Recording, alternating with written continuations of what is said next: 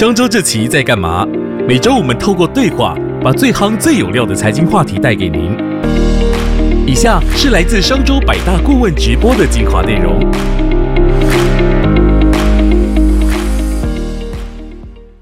今天的百大顾问是数据决策的技术长尹相志哈，Alan。Alan 呢，他在零二年，你在二十年前左右就已经创办了台湾第一家大数据公司，这个真的不能不佩服他有先见之明哈。二零零二年的时候，大家都还沉浸在这个网络泡沫化的这个阴影当中，还在害怕说到底网络有没有未来？你竟然已经成立了台湾第一家大数据公司哦，真的不知道是。看到了什么？那蝉联十二年微软最有价值的专家，他同时也是悠游卡、中兴保全这些重要公司哈资深的资料分析顾问。这个资料分析顾问这六个字，现在是最热门、最热、最夯的这个行业哈。那除了这个文字的介绍，我特别想要跟大家分享，大家聚焦一下我们左边这张照片。这张顾问的照片，大家有没有觉得跟我们平常的照片非常的不一样？不觉得它有浓浓的反骨的风味吗？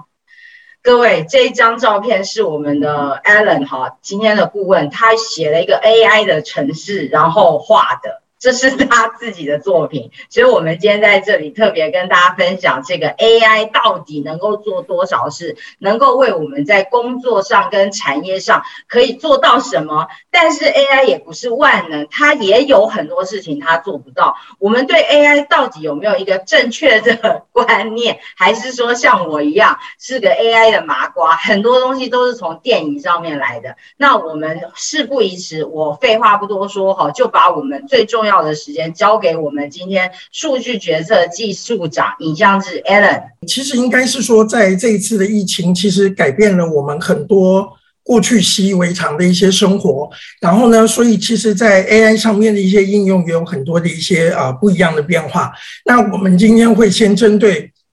大家可能比较熟知的。所谓的一些 AI 的一些应用的部分来作为一个开头，然后呢，我们接下来会来介绍一些比较有趣，可能大家比较不是那么熟悉的。啊，我们讲它叫做一个假人经济，也就是说，这些假人们开始一个一个攻占真人才能够去做到的一个领域哦。那包括就是说，哎，假人也可以当模特儿，然后呢，而且不是我们以为的那个呃实体的假人，而是我们可以像真人一样的来代替我们的真人。那甚至于说，呃，各位很多的产品要去做设计，那事实上来讲，现在 AI 也都可以来帮各位来去做到这些。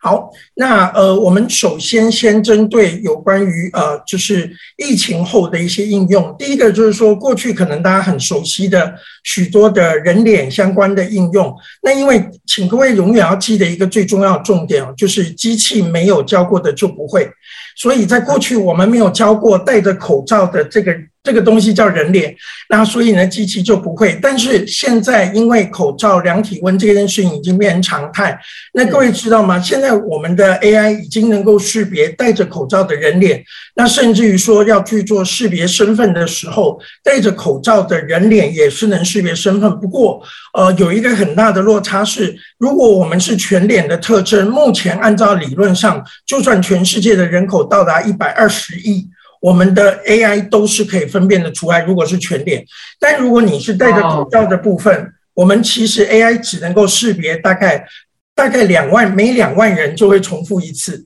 所以你要了解，就是说，如果是我们要戴戴着口罩的人脸识别，就会立刻从国家层级、全球层级的这个所谓的识别，立刻会变到大概只能做到一个社区或者是一个工厂。因为就只剩下两每两万人就可能会去重叠一次，所以口鼻的这一个特征其实还是蛮重要的。然后所以呢，现在目前来讲，呃，但但是我们现在已经让机器开始能够去学会更多的一些呃遮住了口鼻，仍然还是可以，仍然还是可以去呃识别一部分的我们人的身份这样子。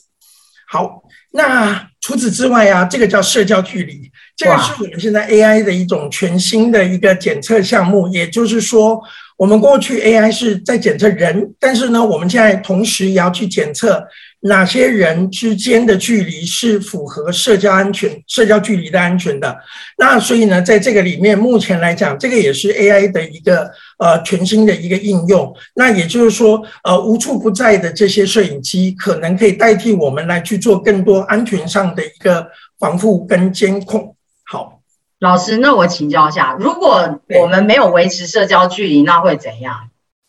就就目前 AI 也只能为你亮了红灯而已，对对对对对，因为机器其实只能帮我们做检测，你就想象说，呃，人觉得无聊乏味麻烦的事情，因为以前可能是要有一个人在那边看，但是基本上来讲，这种无聊乏味的事情，现在就可以交给机器来去做。是，那但是基本上它没有办法替代我们人的功能，也就是说，我们发现了这件事情，但机器其实无能为力，其实它只能通报。但是他没有办法真的去做任何的 action。嗯嗯，对。呃，其实，在这个里面有一个很大的趋势，是我们讲所谓的零接触的零接触的商机。也就是说，因为疫情的关系，大家越来越不想碰到人类了。对，就是越来越不想碰到真人，所以这种所谓零接触，呃，这种所谓的服务型的机器人，然后慢慢会变成主要的劳动力。因为过去的机器人主要是在工业型的机器人。工业型机器人，他们在做一些很精确，但是不断的重复、重复的工作。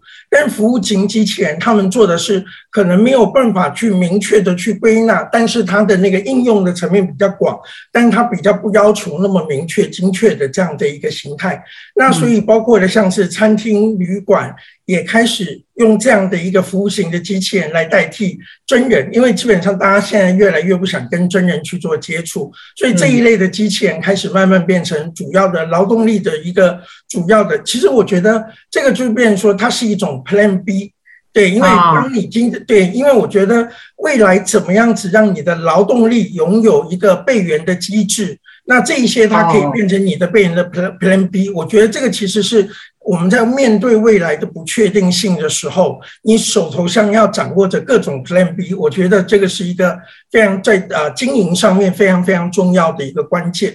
对，那除了机器人之外，各位都最近都一直听到一个很很有啊很特别的一个名词叫元宇宙，对不对？对，那对这个东西其实这一阵子非常红，但是其实元宇宙其实是跟我们早期的这种所谓的 AR。啊，其实是很接近的，也就是说，它是所谓的一种虚拟现实。但我们其实现在在谈的所谓的一个 AR 以外，我们更多的会谈到所谓的一个 MR，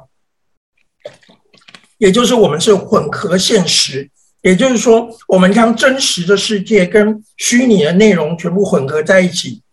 但在过去，AR 的成本非常非常的高，因为你要去做这样的内容，其实。是一个成本非常高的一个的一个呃的一个机制哦，那所以呢，你会发现在过去 AR 没有成熟，没有没有办法完成这样子呃如期的受欢迎，那就是因为成本呃内 content 的制作太贵。嗯，但各位可以看到现在的这个画面里面，那个背后的那个药房是真实的场景，但是呢，我们可以透过 AI。可以让我们绘制出一个即可乱真的东西，可以基本上是用非常便宜的成本。那所以呢，AI 可以帮我们，可以用更便宜的成本去画出这些即可乱真的一些事物，然后呢，它可以去跟真实的世界去做混合。那它跟我们讲的这一些东西，它其实很重要，是它可以做交互，它可以跟你做交互，人可以跟呃这些所谓的虚拟的这些事物产生更多交互，那感受会更为真实。哦，所以这种用在很多的教学啦，那甚至于说，台湾前几天才完成了第一例的这种。呃，所谓的一个远距的一个这个达芬奇手术，那基本上来讲，其实都是利用一，因为即可乱真，所以基本上来讲，远端的人去操作虚拟，然后呢，去对到真实的人去做动手术，其实这个都是未来很多搭配了五 G、搭配了元宇宙、包括了 AI 这些的一各种融合性的应用会越来越多。是，嗯。好，那还有另外一点，像我之前在在中国，我们二零一六呃二零一七年的六月，我们在中国完成了第一个以机器视觉 AI 为主的一个无人店。我们那个时候其实比那个亚马逊要早了半年。不过老实说，那个时候连我自己都不喜欢没有人的店，因为我觉得那个基本上没有那个感觉，没有人会想去。但现在这种店开始又有人要要去了，为什么？因为大家就是冲着没有人的店，所以开始很想觉得比较安全吗？对，没有比人比较安人少的地方比较安全。你看看那个昨天还前天那个迪士尼，对不对？去了一个人多的地方，你可能要出来要两次核酸检验才可以脱离那个环境。对，那个其实基本上大家就会开始想要去，我最好去的地方不要有别人，免得我还要被牵连到。所以其实很多过去呃没有没有起来的这种无人店的这些案子，开始又又蓬勃发展。又开始又起来了，所以这个其实是我们当初很难想象到的。因为以前过去大家希望有人的温暖、人的感觉，但是现在反而我们现在把感反而会觉得，嗯，不要有人比较好，对，离人越越远越好。其实这个其实是我们很难想象，它对于我们的大概所谓的人与人之间的社交往来，其实有了一个很大的一个大幅度的一个变化。嗯，老师，那我冒昧问一下，像这样子一个没有人的无人店，哈，它的成本会比有人的店来的低或是高呢？其实老实说，呃，要看要用怎么样的机制，因为我们那个时候其实不那么认同，其实就是因为这样的店其实成本相对来说相对来说比较高啊，因为你如果要在上面放了很多的摄影机，然后还有 AI，像早期即使是用 RFID。基本上来讲，它都会有很大很大的限制。然后，例如说那种无人那个像呃全家便利商店一样大的那种店面，你可能只能只允许客户一次买五种商品，或者是一次只能允许几个客户一两个客户进入。那这个其实都不是一个符合零售业的一个原则啊。那我们认为这样的东西其实不符原则，很难生存。然后没想到到了今天，反而这个东西变成某种它的优势。因为他去与人隔离，一次只能一个人进去，那这个东西其实反而反而变成它的优势存在。对，好，好，那我们刚刚来看到的都是我们可能已经多多少少都有听说过，或者是我们以前哎，甚至已经呃有一些企业已经开始在导入像刚刚讲的服务型机器人。但我们今天要来谈的是一些可能各位过去很难想象的，而且其实落地对我们可能实际的应用会有很有关系的。呃，首先各位可以看到画面当中，如果我们要请这些人来当做我们产品的模特，很贵吗？好，答案是不会，一点都不会，因为这些人都不活在这个世界上。这个听起来有点恐怖，对不对？还好我们农历七月已经。已经过完了，这都是这老师，这都是假人吗？对，这些都是假人哈。那呃，首先这个网站，大家如果有兴趣，可以上去看一下。这个网站叫做 “This person does not exist”，也就是说呢，这个人不存在在这个世界上。好，那所以基本上来讲，这些都是基于 AI 所做出来的一些呃，就是模呃，这些都是由 AI 的技术来去做出来的一个假人脸。好，也就是说，这些人都不真实的存在在这个世界上，所以这个其实很让人震惊的是，现在的 AI 及格乱真的能力已经超越了我们大家的想象。那你可以看到，在这个人其实应该，各位如果只有在他的那个那个耳朵的那个侧面的地方看到有一些不工整的花纹，这个地方觉得怪怪之外，其实你不会发现他是假人。好，那这个其实这个就是我们讲的 this person does not exist，而且很好玩是，如果你想要有啊猫来当做你的那个模特儿，有一个网站叫 this，就是复数 this cats does not exist，里面有各种不存在在世界的猫也都可以拿来拿来去做使用哈，所以这个其实是跟我们原来想象的很不一样，因为过去我们觉得呃 AI 去 P 一个假的人脸，基本上来讲。都是用真人的这个模特儿去产生出来的，而且我需要付他版权费，我需要去给他的一个对，但现在都不用了。而且你知道吗？呃，当我们今天有了这一张脸，我们把它 P 在一件衣服上面的时候，我们甚至因为以前我们要请模特穿了一件衣服，我们还要转各种角度摆拍，对不对？对，这个是那个 OPPO 跟那个京东。京东商城，大陆的京东商城跟 OPPO 这两家公司合作的一个的一个新的技术啊，它其实是这样的，就是说你只要给他一张照片，也就是说我们的模特穿了某一件衣服，接下来你只要去指定人的身体的关节点，好，这个里面就是头、肩膀、手脚。那你只要去指定特定的关节点，它就可以给你那一张那个人穿着这个衣服转这个角度摆这个姿势的的图片，就可以生成出来。而且你可以看画面右下方，它连真实世界、真实世界的这种照片一样是可以给你去做摆拍。所以在这个情况之下，意味着我人的脸。只要有产生出来了，我只要把它嫁接在一个既有的我们的衣服的这个骨架上面，那么我们再一转，所有的这种角度都可以自动产生出来。那也就是说，这些都不用，这个都我们讲假人经济，对不对？对，老师，那我代替现场的男性问一个他们心里面很想问的问题：那不穿衣服也可以吗？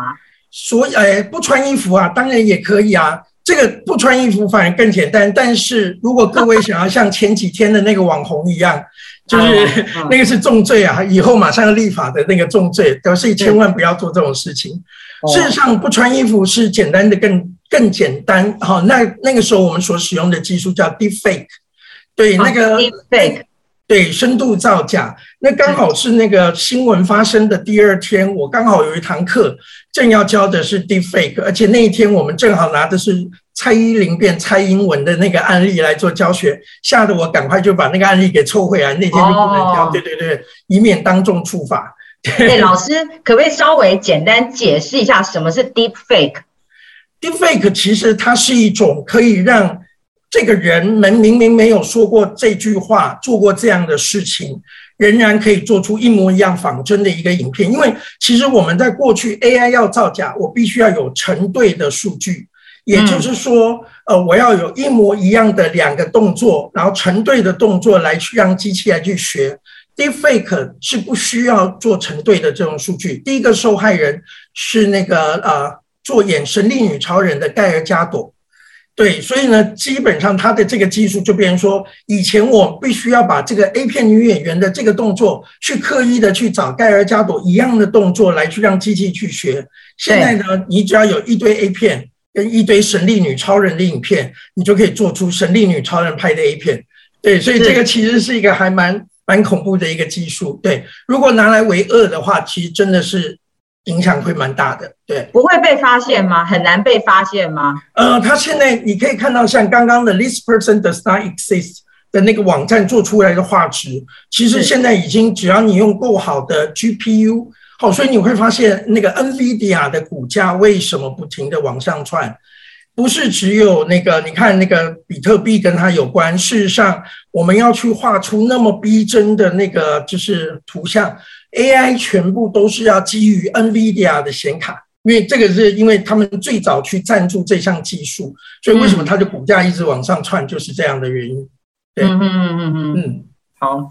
好。那除此之外呢？我想各位可能呃过去所理解的所谓有关于 AI 的应用，都是在很多的比较很理性的。那例如说呃让机器去识别我们的语言文字，或者是呃去判找呃去识别哪里有脸去做身份识别。但是我们比较感性的这个东西，大家可能觉得这个是 AI 没有办法去做的。对，呃，现在你们在画面上面看到的是我在二零一九年在上海开的画展。哦，我在上海开的画展的一个的一个呃画展的一个呃，就是我们的一个画呃画展的内容。好，那我们可以告诉各位哦，这基本上我画画很烂，我从小的美术都是基本上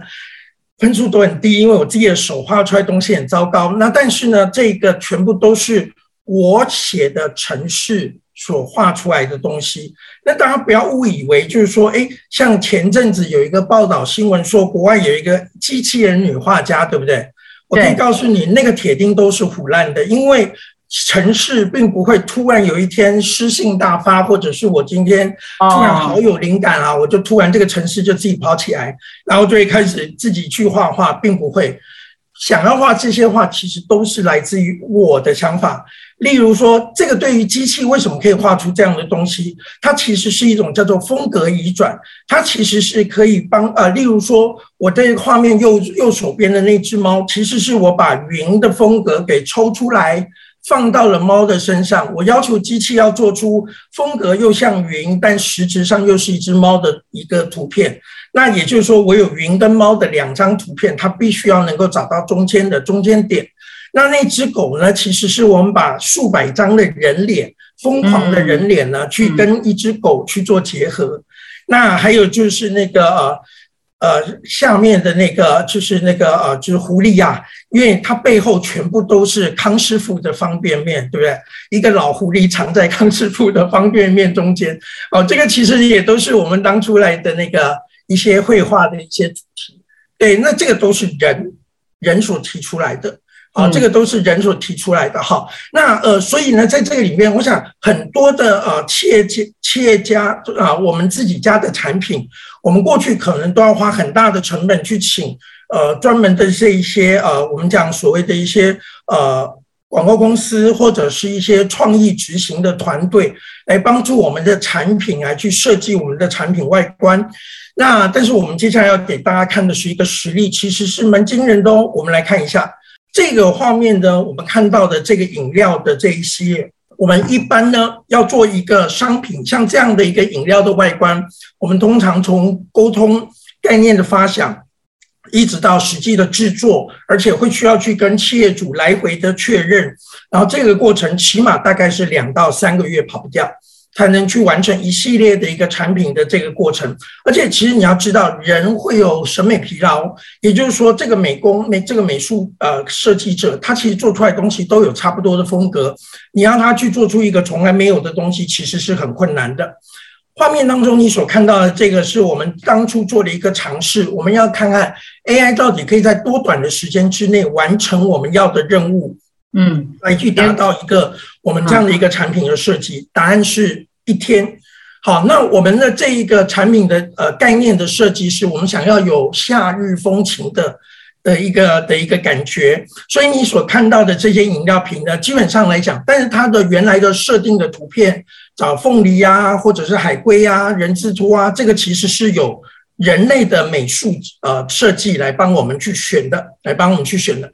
但是我们画出来这件事情是用 AI 画的，那因为我没有办法把答案放在下面列给大家看，因为如果把答案放在下面，那个那个作者可能就要来告我了，对不对？但我可以告诉各位，如果你们家有小学生的的那个小孩子，他们很爱的一个动漫叫做《妖怪手表》啊，《妖怪手表》基本上来讲，这是用《妖怪手表》的风格所做出来的，看不出来吧？因为啊，在那个动漫里面有一只猫是有一个忍者刀的。那个武士刀，然后呢，这个其实它最后融合到了凤梨，变成凤梨的叶子。好，那有一个有一只猫是那个有鬼火的，鬼火就会跟那个粼粼波光的那个海滩，跟中间的那个就变成海星啊海滩的那个波光。那有一个是有皱甲的，然后呢就会跟龟壳去连接上了。有一个是穿着天鹅天鹅绒的那个嗯斗篷的，就会变成跟那个海那个冲浪板。去做结合，所以基本上来讲，各位要发，我们其实只是给机器一个指令，你要去找到这个风格跟你最相近的来去做一个融合，我们就只有这样的指令，但往往出来的结果会让我们很惊艳或者是很惊吓，对不对？因为老实说，我们没有预没有办法预测原来出来的这个东西会是什么。那呃，我刚刚看到有人有问了一个问题哦，AI 协作的有没有产权的问题？很有趣的是，这个我问过律师了。律师告诉我们说，著作权里面是保障所谓的要表达的东西，而不是要表达的方法。那内容物是东西啊，我们真正著作权要要保障的。也就是说，这个凤梨啊、海龟啊，这个照片你是要有版权的，你是要有版权的。但是我用谁的风格这件事，这属于表达的方法，这个表达方法是不在著作权的规范范围内的。但是。除了有少数的有一些特殊，像例如说，可能 GUCCI 的那个呃，就是它的那个呃，那个那个叫做什么，就是马衔环，对不对？的那个 GUCCI 的那个马衔环的那个造型，或者是 Chanel 的山茶花，这种东西是他有特别为这个风格去注册的，对，这个是不可以的。对，除此之外，全世界的风格随你所用。对，完全随你所用。好，那所以呢，在这个里面呢，基本上来讲，呃，这个所谓的 AI，它其实我们认称认为它是一种风格的移转，它就可以把任意风格，因为风格，除非它有针对这个风格去。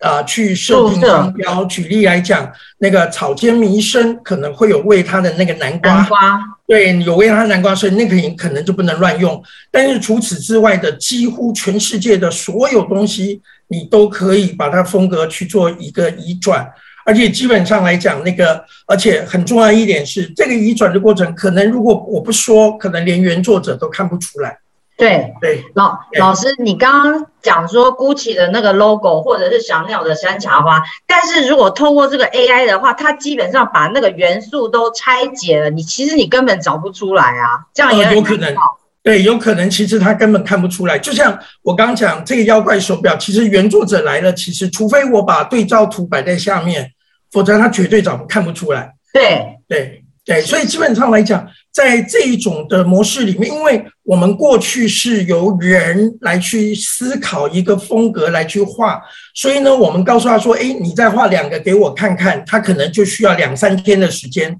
再去做更多的这个尝试。但是基本上来讲，如果我们今天是让 AI 来做，事实上我们为什么可以在一天可以把它做出来？因为我们其实是一开始我们让 AI 画出了六百多种。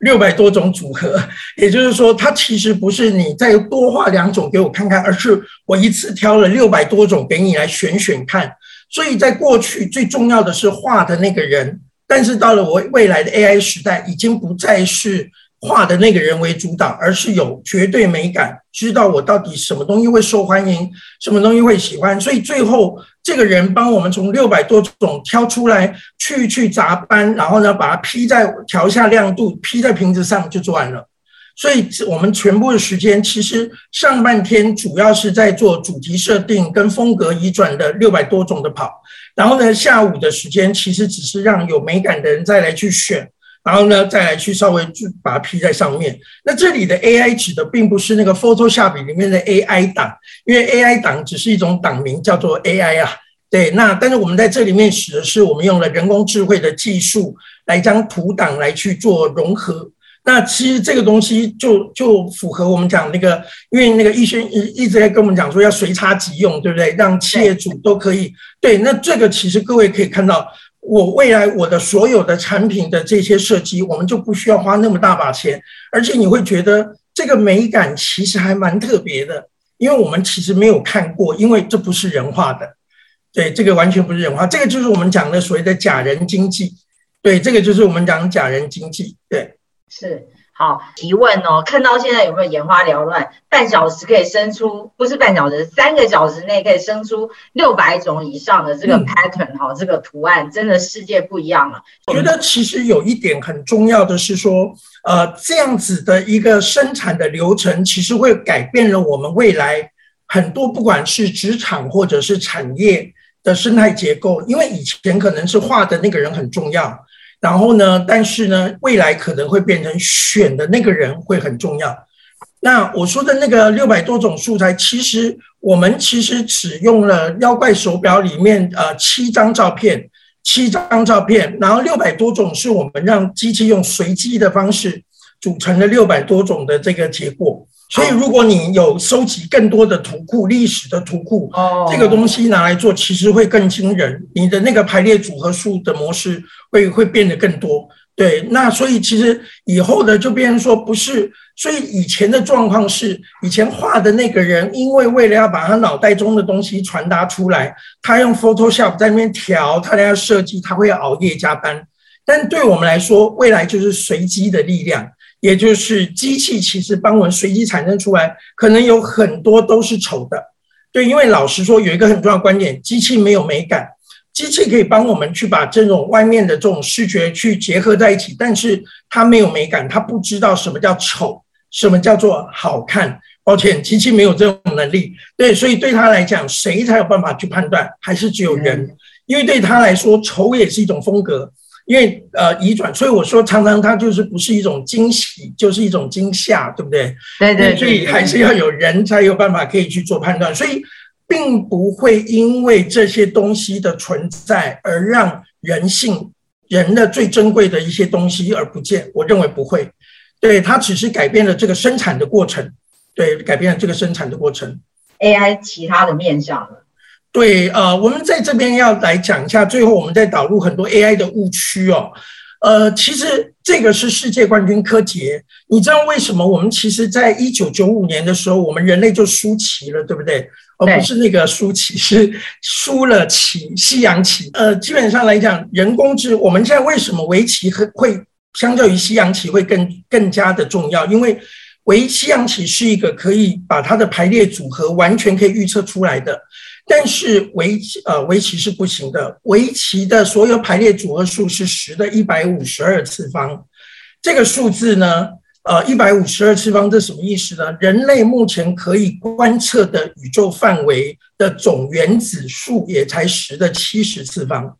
所以这个意味着这个数量是远远超过物理上面我们人类根本不可能把它穷举的一种这种规模啊。那这个是世界科棋王柯洁，然后他后来告诉记者说，他认为 AlphaGo 是围棋之神，他觉得他像神一样，完全看穿我所有的手脚，对不对？我想要骗他，就完全被看穿。呃，我在这里面有两个重点要让大家去仔细思考。第一件事情，如果你是世界冠军，请问你输给谁比较不会丢脸？对。当然是输给神才不会丢脸啦，对不对？所以以策略上来看，既然我输了，我不管怎么样，我一定要把对方说的跟神一样，这样子我才能够输的没那么丢脸。好，事实上来讲，在这个里面是有一个这样的环节的，所以其实并不是大家觉得 AI 如此的神奇。另外，我可以告诉各位，另外一个更更大家可能会觉得很崩溃的事实，就是 AI 为什么不会上当？因为机器没有教过的就不会。我没有教过他要在这里上当，所以他就不会啊。对，所以其实是这个样子的。对，没错。所以事实上来讲，并不是机器很厉害，很多情况为什么我们上当是一种很智能的表现？因为上当绝大多数的情况就是因为想太多。这是一个非常智能的表现，你要知道吗？就是没有够聪明，基本上是很难上当。因为太傻的这种机器，其实根本不会上当。所以基本上我没有教过要在这个地方他要上当，他就不会有问题，就不会上当。好，所以这个其实是大家很难想象的。另外一点是，所有说基基本上它跟人类一样的思考，跟人类一样都是胡乱的。这个是全世界号称第一个机器人公民 Sophia。那这个 Sophia 呢？之前曾经呃做过什么事情呢？基本上来讲，这个 Sophia 呢，之前呢，呃，就是它是沙地阿拉伯公告，它是全世界第一个 AI 啊，他们的机器人公民。我可以告诉你，它是腐烂的。好，为什么呢？在二零一七年，他来过台湾开研讨会，你知道他怎么来的吗？他是坐国泰航空的货机。好，他是做国泰航空的货机来台湾的，而且基本上因为还会坐货机回去香港，因为他其实是香港的一家 Hanson Robotic 这家公司做出来的。Hanson Robotic 的老板以前的职位他是迪士尼的幻想长，对，所以你要知道说他完全不是技术出身，他是一个很会写故事的、很会写故事的人，所以他会被送回香港，所以不科货物税。不可获税。如果他是真的是机器人公民，那我们中华民国这样子对待他，好像有一点太过分了吧？对不对？对。所以事实上来讲，它是假的，完全是假的。好，那所以基本上来讲，现在 AI 没有办法做到对答如流，没有办法去做到所有像人一样，这些东西都是剧本写得好，对剧本写得好所幻想出来的。所以大家不用太太过于对 AI 有太多的幻想。现在我们的 AI。呃，老实说，所有电影能做到的事情，我们都做不到，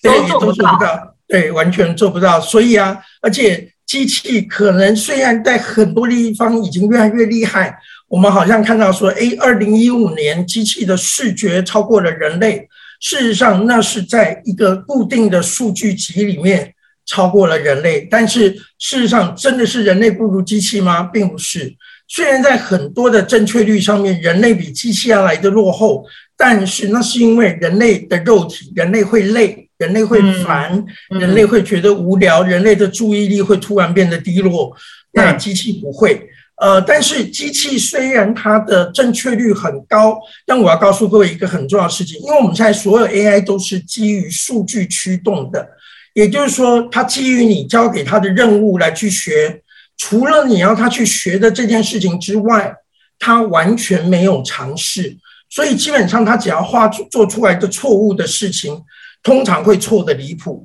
我们刚刚说，机器没有教过的就不会。画面当中你看到的是一个呃，当初最大规模的机器视觉的机器，就是自己画出那个想象中的世界。这个其实是当初 DeepMind，也就是那个做 AlphaGo 的那个团队所做的一个专案。那个时候被大家赞叹，有如有如造物者一样。但是你现在看到的这个画面，是我从里面几千张图片硬挑出来几张有问题的。它绝大部分的画面都逼真的不得了，非常非常漂亮。但是出错的这几张，什么叫做机器没有教过的就不会？我没有教过它鸡身上不能长出狗的头，它就会长出来了。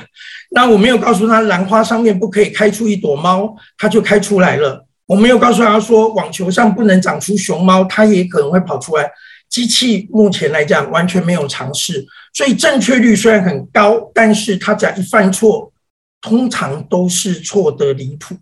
我通常都是错的离谱，所以你可以看到像这样的一个情况。那这个时候就是说，为什么我们一定还是人机协作？因为只有人才能够去检查、去管理。机器所犯的一些错误，所以机器虽然帮我们生出来那么多种图样，谁来挑出最终的？因为只有人才知道人喜欢什么，才人才知道哪些东西是符合常识。对，所以在这个里面还是需要有人的存在。目前来讲，我不相信有任何的应用可以完全完全把人给替代掉，我觉得还是不行的。对，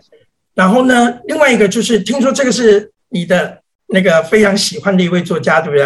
阿西莫夫，嗯，对对对对，因为他是一个科幻小说的超级这个世界的超级偶像，对对。但是呢，我们对 AI 界的人来说，我们恨死他了，因为他写了一堆东西，我们都做不到，你知道吗？好，那其实他很有名的机器人三大三定律：机器人不可以伤害人类，或做事人类必须要受那个做事人类受到伤害。除非违反第一法则，否则机器人必须服从。然后，那所以我可以告诉你，这三件事通通做不到。我们连让机器人去识别什么叫做一个人类，我们都没有办法百分之百的，你知道吗？所以，什么叫做不得伤害人类？呃，老实说，只有人类才会想要伤害人类啦。对，那所以基本上来讲，通常机器也都是因为一把刀、一把枪，它真的会去伤害人吗？是握起这把刀或握起这把枪的人类才会有这样的一个问题在嘛？对，所以基本上来讲，对我们来说，呃，你要以目前来讲，你要有机器要有自我意识来去告诉你说，我不可以伤害人类，或者是我要保护人类。很抱歉，目前来说，集全世界的科学家之力，我认为在我有生之年都看不到机器会有自我意识。因为真的很难，因为真的很难，不是大家想象中的难哈。我认为在我有生之年，而且我觉得我应该可以活一段时间吧。啊，那但是老实说，真的会很困难。所以阿西莫夫这个里面是科幻小说里面非常重要的一个元素，但是抱歉，真的做不到。还有在漫威里面的幻视会跟绯红女巫谈恋爱，或者是诶奥创会要突然想把这个世界给毁灭掉。抱歉哦，基本上机器没有那么的厉害，但是啊，我们刚讲机器做不到这些事，但是我们还是机器还是能做出很多有趣的东西，对吧？只不过它都是基于数据来驱动，我们要有数据来去训练它。所以像刚刚我们画出那画，我们是拿了一个是内容的图片，一个是风格的图片，让它可以变出一个长在中间的结果。那这个东西只要有明确的数、明确的答案、明确的数据。机器就可以帮我们做得很好，对，所以在这个里面，其实我们还是要有一个认知，机器不是我们幻想中那么那么的神奇，对，所以这个还是呃，我们要这个要体认到目前机器的能力的边界，我们必须要能够在这个边界里面来让它去做出它能做的事情，对，所以啊，我把目前的那个常见到的很多误区，第一个。机器不会思考，哈，所以你不要想象说机器会像那个漫威里面的样子，或者是阿西莫夫的这些小说里面一样来去做思考，这是不太可能的，哦，因为基本上你要知道，就是说机器是目前是基于数据来去来去驱动它，它是从数据里去学学出了一些规则。那也就是说，以前我们人是用规则来写程式，所以你要去给它很多的呃规格，告诉他说商业逻辑，然后他就会帮你写程式。但是呢，我们现在的所谓的 AI 更会像是我们基于数据来让它写程式。那也就是说，机器从数据里面去学出规则，你没有办法穷举出一个规则叫做什么叫狗，什么叫猫，因为狗跟猫的外形变化非常非常大。那在这个情况之下，我们就可以让机器给你一堆猫跟狗的图片，你自己去学出它们两个中间的差异，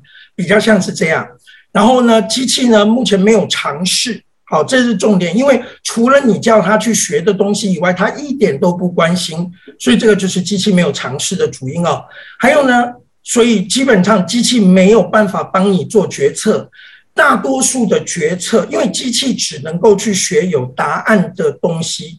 所以，如果呢，你决策通常是我自己没有答案，然后而且通常数量没有很多，机器需要的是有答案，而且大量的资料来让它去学。所以，当你要让机器帮你做决策的前提，就是你已经有答案了，可以让机器去学。所以，这不是很矛盾吗？你根本不需要机器来帮你做决策了，对不对？因为你已经有答案了，才能够让机器去学。所以，让 AI 做决策，这个是一个很矛盾的想法，不要有这样的幻想哦。然后另外一个是人工智慧的产品会在买回去会不断的越学越聪明，不会？为什么？因为微软发生过一个惨剧，微软发生过一个惨剧，那就是它有一个聊天机器人叫做 K，它放到 Twitter 上面去，号称它会跟每一个跟他讲话的人的对话内容会越学越像人类。结果呢，放上去第一天说嗨，你们好，我爱你们人类，我好喜欢来到地球。第二天变成。我爱纳粹，我爱希特勒，我要把你们全部都杀光光，那个犹太人去死，变成这个样子。为什么？因为这个世界上有一堆神经病会教他讲这样的话，他就学进去了，你知道吗？那你知道说，谷歌之前它有一个功能叫做呃看图说话，你只要把你的照片放上谷歌的那个相簿，它就会直接帮你产生一段叙述。讲一堆话，结果后来上线的第一天发现，我们只要把黑呃黑人他放上了这些照片上去，全部都告诉你说，呃，本来是一堆黑人在那个聚餐，然后就变成一堆黑猩猩在聚餐，哇，完蛋！这个东西就是说机器会犯错，所以基本上来讲，不会让它放在自己家里不断的让你在公司以外的地方越学越聪明，不会。因为可能会有人乱七八糟的给他教一堆乱七八糟的事情，所以现在企业学聪明了，所有机器的训练，它就是一个软体工程嘛。我必须在我家测试好了之后再推送出去，没有什么东西叫做在我家以外会越学越聪明，只会越学越歪掉，对不对？好，然后呢，基本上，呃，尤其是机器常常会因为。呃，机器在看事情的角度跟我们一般看事情不一样，所以呢，你取得的数据不同，你可能学的就真的会歪掉。我不知道各位知不知道，今年的呃，大概是呃五四呃四五月份的时候吧，英国出了一个事情，那就是那个时候台湾还没有进那个还没有呃，就是因为疫情管制，英国很。那个嫉妒台湾人可以有那个球赛，所以他们办了一个足球赛。但是因为呢，他们又不可以让那个观众进场，所以它是一个纯粹的网络上的一个足球赛。结果呢，呃，他在网络上售票，告诉他说我们会用 AI 自动的去截取这个球赛最精彩的画面给你们。结果所有购票的观众在镜头前面，呃，打开电脑看了两个半小时的光头。好，为什么呢？因为那个 AI 的镜头从头到尾都追着那个评审的那个那个裁判的那个光头，从头到尾都没有离开过。因为过去他们用的是，因为疫情期间不能有真的球赛，他们用的是模拟的 AR 的数据，那种虚拟真实的这种模拟数据来去做的。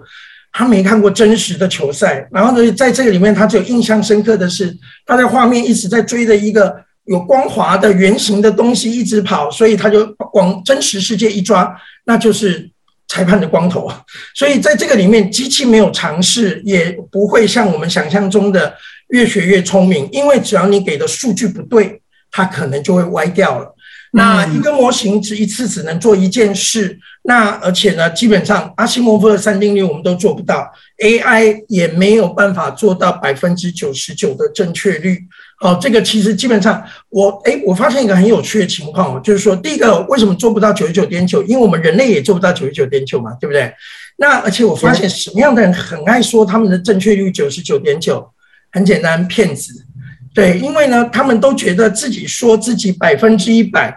讲的有点太好像我太骄傲了，所以就故意要放个零点零一的错误这样子。所以我后来发现，虎烂的那些骗子都很爱说自己百分之九十九点九。那因为基本上来讲，我可以告诉各位，现在目前像自然语言能够做到大概百分之七十，大概就是已经是目前世界水准的一个能力上限了。所以其实并没有大家想象中的那么的厉害，好，那所以事实上，因为它是学人类的数据，人都没有办法做到这个水准了，那更何况是机器，哦，所以没有什么东，因为尤其是我们涉及到很多是人的判断，所以基本上来讲是没有办法做到这种百分之九十九点九的这种情况，哈。那呃，其实刚刚我们前面讲了很多的假人经济啊这样的一些东西，好像看起来。很多人的工作都要被冲击到了，但是我一直会觉得，它所冲击到的是一个职场上面的一个生态，但是并不是让这样的做工作就消失。我不觉得会这样。像画面当中你所看到的，这个是工业革命的开端，这个叫珍妮纺纱机，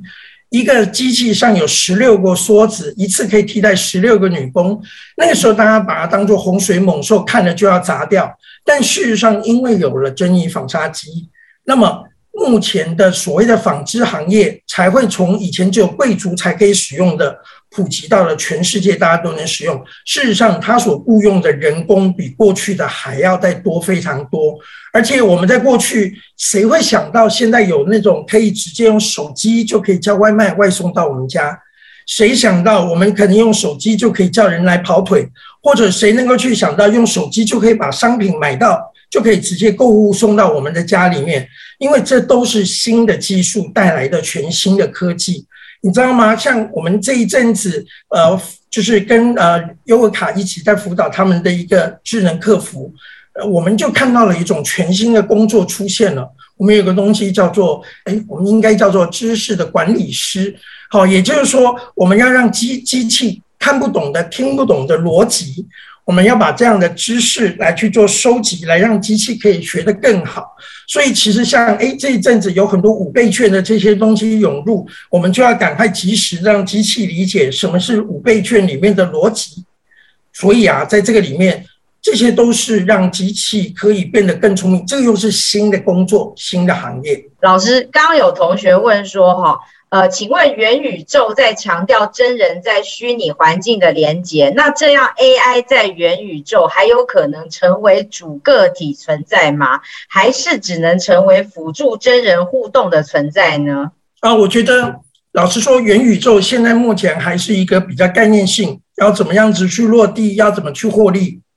老实说那块还是蛮空的。但是基本上可以可以想象的是。AI 有一个很重要的概念，就是以假乱真。怎么样以假乱真？而元宇宙等于是一个人在虚拟的世界，用虚拟的互动来去做接触。我们需要把假的环境信以为真。所以基本上来讲，这个一定是脱离不了 AI 的技术，因为基本上在过去，我们单靠人工来去产生这种呃 content 的过程，成本太高。那反而透过 AI 来帮你去产生的话，那个成本才会够低。所以我认为，基本上 AI 的这 AI 技术跟元宇宙技术应该是相辅相成。好，老师刚刚呃，同学问说，之前有新闻说有两个 AI 会自己发明语言沟通，老师的看法是？呃，其实我知道那个事件，那个其实是一个脸书脸书的那个实验室里面，他们在做强化学习。我要告诉各位，那个故事的真正悲惨的 那个悲惨的真相，那是什么？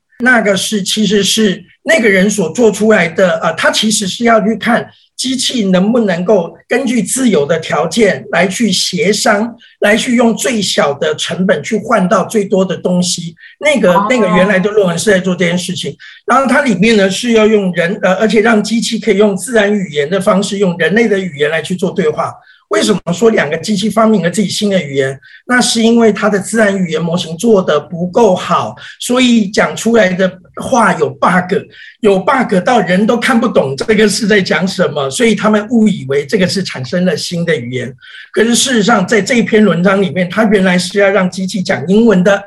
但是只是因为机器讲的不够好，所以其实那只是一个。美丽的错误，对，那只是一个美丽的错误，其实并不是的。刚刚有同学问哈，就是这个瓶子啊，跟设计审美这个，请问这些刚刚讲那个 AI 的设计，能不能马上应用在我们平日的设计上面？好比是 Photoshop 或者是 Adobe 里面的设计稿啊，当然是可以啊。它当然它目前没有直接跟 Adobe 跟 Photoshop 直接做结合，那它还是需要一些城市的背景，然后。呃，其实我这个城市是有开源都，我有放在我的 GitHub 上面。我想之后我可以再透过那个，就是呃这个平台，我到时候再把我可以把那个呃那个代码的那个开源的网址可以发给大家。事实上来讲，对我们来说，那当然，那你说，哎，我开源了这个东西，我要赚什么？然后不过我觉得是这样啦，因为目前就是因为有很多的这些知识的共享。才让我们人类可以那么快的进步。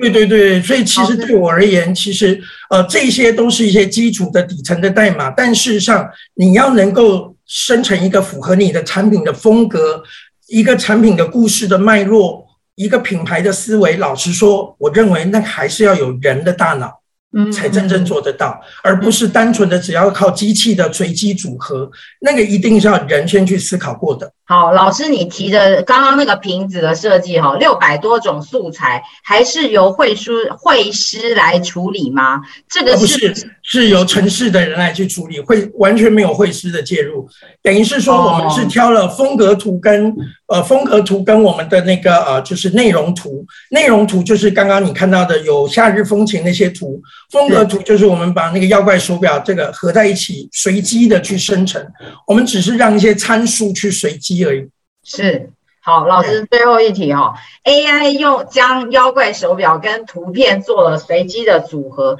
美术人员挑选出来后，那 AI 还可以按照美术人员的指示，针对原来针对选出来的图做调整吗？其实这个就我刚刚说了，呃。当然，呃，技术上可以，但是我不那么乐见。